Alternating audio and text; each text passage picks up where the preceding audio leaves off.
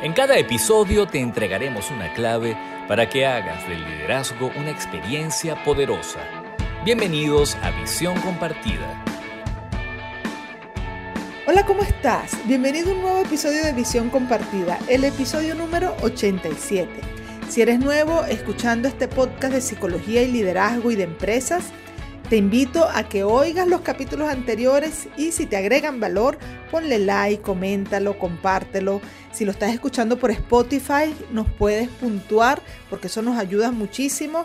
Y si lo estás escuchando por YouTube, pues suscríbete al canal, activa la campanita para que estés atento a cuando se publiquen los nuevos episodios, que lo hacemos una vez a la semana. Soy Lucía Galotti y el tema de hoy es la comunicación, un dolor de cabeza. Esta es la parte 2.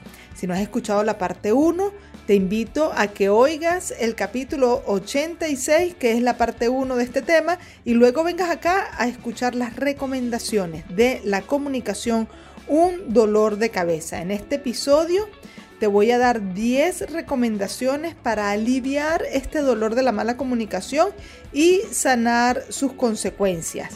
Mencionamos en el episodio pasado que este problema de la comunicación es un mal común en todas las organizaciones, incluso no solamente en las organizaciones, sino en todos los ámbitos en donde se encuentra el ser humano, la pareja, la familia, la amistad, la sociedad, las sociedades laborales. ¿Ok? Entonces, aquí en esta parte 2 de la comunicación, un dolor de cabeza, te voy a hablar de 10 recomendaciones para aliviar y sanar este dolor. Quiero compartir una reflexión antes de hablar de las 10 recomendaciones. La primera pregunta que debes hacerte es, ¿qué tanto te interesan las personas y la armonía en las relaciones? La mayoría de las personas dicen, a mí no me gusta pelear, a mí me gusta vivir en paz. Sin embargo, si se vieran de manera consciente y sincera, se darían cuenta de que en su forma de comunicarse e interactuar con las personas, no necesariamente se deja ver esa idea de que me gusta estar en paz y no me gusta pelear. La respuesta honesta que te deja esta pregunta es clave para aliviar el dolor de una mala comunicación. Hay varias razones por las que tú quisieras ser un buen comunicador. Desde la más básica, la más elemental, que es para manipular y lograr lo que tú quieres, para imponerte de una manera amable a las otras personas. Esta razón dicha de esta forma parece fea, pero es la razón que esgrimen constantemente los cursos de liderazgo cuando hablan de ejercer influencia, o en los cursos clásicos de venta, o en los cursos de oratoria. Que yo quiero hacer llegar mi mensaje y que la gente me compre mi idea y que los demás hagan lo que yo quiera. La más elevada de las razones pudiera ser, bueno, es que yo eh, quiero crear un buen clima eh, a las personas, quiero fortalecer la armonía en mis relaciones porque realmente me interesa el bienestar de los demás. Entonces, entre una razón, la de manipular, y la otra, porque me interesa el bienestar de los demás, hay un abanico de posibilidades. Lo importante es que tú descubras tu propia motivación, tus propias razones, porque esa es la que te va a dar la fuerza para lidiar con la impaciencia y las tensiones internas que significa derrumbar las barreras de la mala comunicación. Bueno, después de los imperdonables del liderazgo te voy a mencionar las recomendaciones para mejorar la comunicación. Vamos a hablar de 10 recomendaciones para mejorar y aliviar ese dolor de la mala comunicación. ¿Quieres saber los errores más frecuentes de los líderes en las empresas? Escucha con atención los imperdonables del liderazgo. Los imperdonables del liderazgo de este episodio, recuerdo algo que me pasó a mí con este tema de la comunicación hace mucho tiempo, que saliendo de la oficina yo le digo a una persona que se iba a ir de vacaciones, tenía que dejar su juego de llaves, le digo, mira, cuando salgas, tú vas a cerrar la reja, vas a tirar la llave entre las rejas hacia, hacia dentro de la oficina y con la mano alas la puerta de madera y la cierras. ¿Ok? Cuando yo llego al día siguiente, pues yo no verifiqué que ella hubiese entendido el mensaje.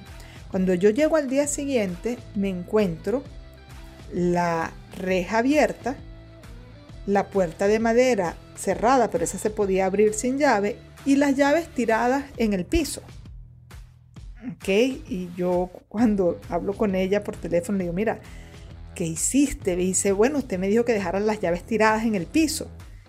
Yo le dije, bueno, eso no fue exactamente lo que yo te dije, pero eso fue lo que ella entendió. Y eso fue lo que accionó. Entonces, ¿qué queda de aprendizaje aquí? Que no es lo que yo diga, sino el verificar que la otra persona realmente comprendió el mensaje que yo le estoy diciendo, porque al final lo que va a suceder es lo que la otra persona comprendió.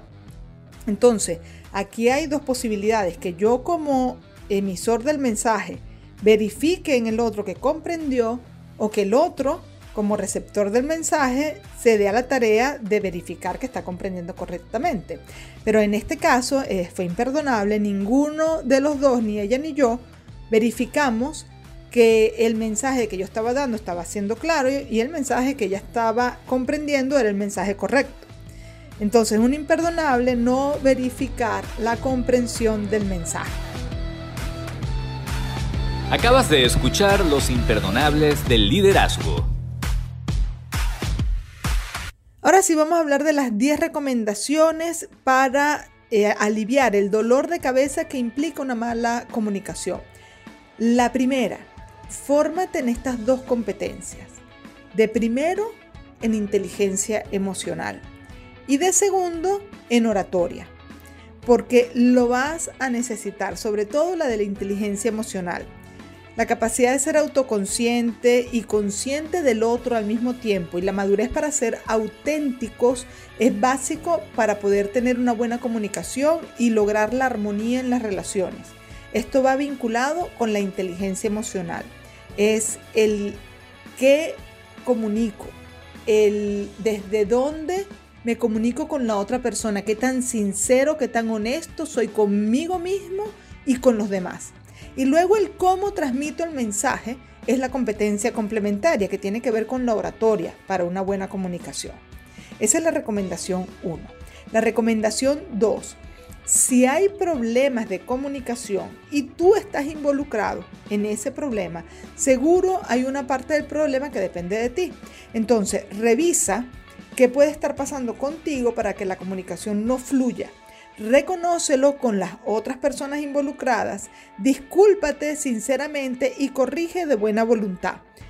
Por esto es que justamente la competencia de la inteligencia emocional hay que desarrollarla para ser buenos comunicadores, porque hay que lidiar con tensiones internas y con la tendencia de culpar a los demás y esperar que ellos sean quienes asuman la responsabilidad de que la comunicación no es buena y que por lo general uno piensa que es el otro el que se está equivocando y uno quiere entonces que sean nosotros quienes se disculpen y quienes corrijan. La tercera recomendación, antes de hablar, escoge escuchar y antes de solicitar que te comprendan, escoge comprender. Pero para escuchar y ser empático debes saber hacerlo. No creas que se trata solo de oír escuchar de forma empática va mucho más allá. Hay que comprender, saber hacer preguntas adecuadas, verificar que se está entendiendo lo que el otro está diciendo y sobre todo controlar el impulso interno de querer hablar y demandar comprensión. Entonces, esta competencia también de la escucha empática también se aprende con la inteligencia emocional. Por eso que la primera recomendación es aprende estas competencias porque te van a ser muy muy útil para ser un buen comunicador y para aliviar y sanar el dolor de la mala comunicación. La cuarta recomendación es sé sincero con lo que sientes. Sincero no significa ser agresivo o insensible o ser eh, una persona que habla sin filtros y dice todo lo que tiene en la cabeza. No, significa ser honesto y auténtico. Tu autenticidad y empatía estimulará la autenticidad y empatía de los demás. Si te muestras reservado y proteges tu vulnerabilidad, eso hará que la comunicación sea superficial e improductiva y que el problema de fondo continúe sin poder resolverse. Pero si también eres de esa persona que dice, ay no, yo soy sincero, yo digo todo lo que pienso, y eso implica que eres una persona agresiva, entonces eso también va a bloquear la sinceridad y la autenticidad de la otra persona. La quinta recomendación es cuando estés en un conflicto con alguien, aprovecha de mirar tu propia tensión interna antes de reaccionar. Cuando estés escuchando, aprovecha también de mirar tu tensión interna, tu emocionalidad, de reconocerla, pero detén el impulso de actuar, el impulso de ser reactivo. Una vez que seas capaz de detener ese primer impulso, esa primera respuesta, esa respuesta impulsiva, vas a descubrir que por debajo de esa respuesta impulsiva hay una respuesta mejor, más sabia, más madura. Solo debes de tener la primera respuesta ya que la segunda viene cargada de más luz, de más madurez, de más sabiduría. Bueno, después de los aciertos de liderazgo te voy a decir las otras cinco recomendaciones para mejorar la comunicación, para aliviar este dolor de cabeza. La actitud correcta en el líder produce resultados excelentes. A continuación, los aciertos del liderazgo. En los aciertos del liderazgo de este episodio recuerdo el caso que me pasó hace como 20 años con mi papá, que estaba muy molesta, habíamos discutido por algo y yo me fui muy molesta. Al día siguiente, él me fue a buscar y me dijo estas palabras, me dice, mira, aquí la que está brava eres tú, no yo. Y como yo no estoy bravo, pues vengo acá a que hagamos las paces, que, estemos bien. Su actitud fue muy dulce y la verdad es que ese puente que tendió tan amable, tan dulce, tan, tan humilde, para mí fue como un alivio inmediato, si es que me quedaba alguna bravura, fue un total alivio de, lo que, de los residuos que podía estar habiendo del mal momento del día anterior. Y fue muy interesante y fue un gran acierto que él emergiera como el líder sabio, el adulto en, esa, en ese malentendido, en ese mal momento, y que emergiera como la persona dispuesta a tender puentes dulces y amables para resolver el conflicto. Bueno, después que él hizo eso, ya ni tocamos el tema, la verdad es que no era necesario. Eh, disfrutamos del buen momento y pasamos la página. Acabas de escuchar los aciertos del liderazgo. Ya estamos llegando al final de este episodio 87, la comunicación un dolor de cabeza y aquí en esta parte 2 estamos hablando de las 10 recomendaciones. Vamos por la recomendación número 6 para aliviar este dolor, para sanar este mal. Pregúntate cómo te gustaría a ti que la otra persona te tratara en este momento de mala comunicación, de conflicto y aplica esa respuesta a ti. Entonces, aquello que te venga como respuesta, a mí me gustaría que esta persona hiciera esto, pues probablemente es lo mismo que le gustaría a la otra persona. Entonces, hazlo tú. La recomendación 7, en el caso de que haya algo que tú sepas que el otro necesite saber, pues no te ahorres información, da toda la información que puedas dar de forma clara por diferentes medios y sobre todo y este es el paso que todo el mundo se salta, verifica que el otro comprendió lo que tú le estás diciendo, lo que el mensaje que tú estás queriendo transmitir. La comunicación no está completa hasta que no verifiques que el otro recibió el, el mensaje de forma correcta. 8. Cuando seas tú el receptor del mensaje, tú tienes que informarte de algo, tú tienes que saber de algo, enterarte de algo, verifica que has entendido y no des por sentado que lo que tú estás comprendiendo es el mensaje correcto. Esta práctica de dar por sentado que hemos entendido es la fuente principal de los malos entendidos, valga la redundancia, parece un trabalengua. Lo bueno es que esto es fácil de corregir cuando incorporamos el hábito de verificar la comprensión del mensaje. Entonces aquí podemos decir, mira, lo que tú me estás queriendo decir es esto, esto es lo que tú quieres que yo haga, esto es lo que tú quieres que yo recuerde, ¿ok? Y verificas que tú estás comprendiendo lo que el otro te está diciendo. La recomendación 9, cuida de tu lenguaje corporal. Recuerda que la comunicación no verbal es tan importante, a veces hasta más importante que la comunicación verbal. Entonces, mientras más coherente seas entre lo que dices y tu lenguaje corporal, mejor y más clara será la comunicación.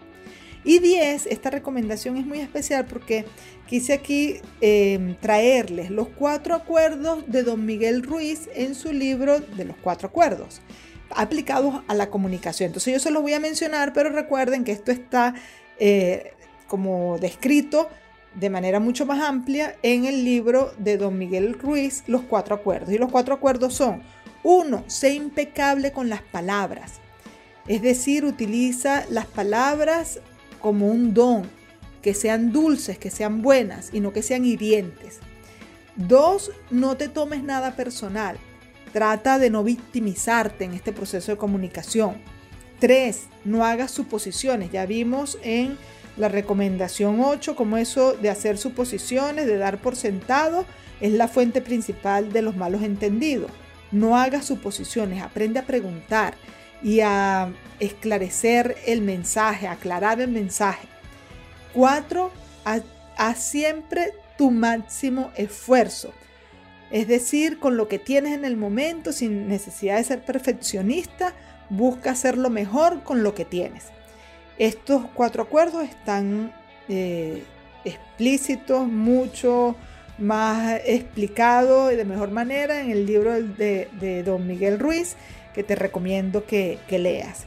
Y con esto hemos llegado al final de este episodio 87, las 10 recomendaciones para mejorar la comunicación. Es la parte 2 del eh, tema eh, la comunicación, un dolor de cabeza. Espero que te haya gustado. Si es así, ponle like, compártelo, coméntalo.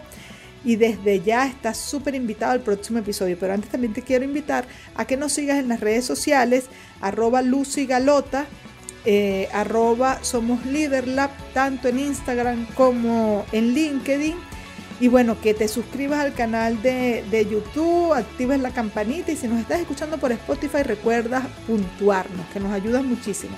Bueno, espero que estés muy bien. Chao, chao.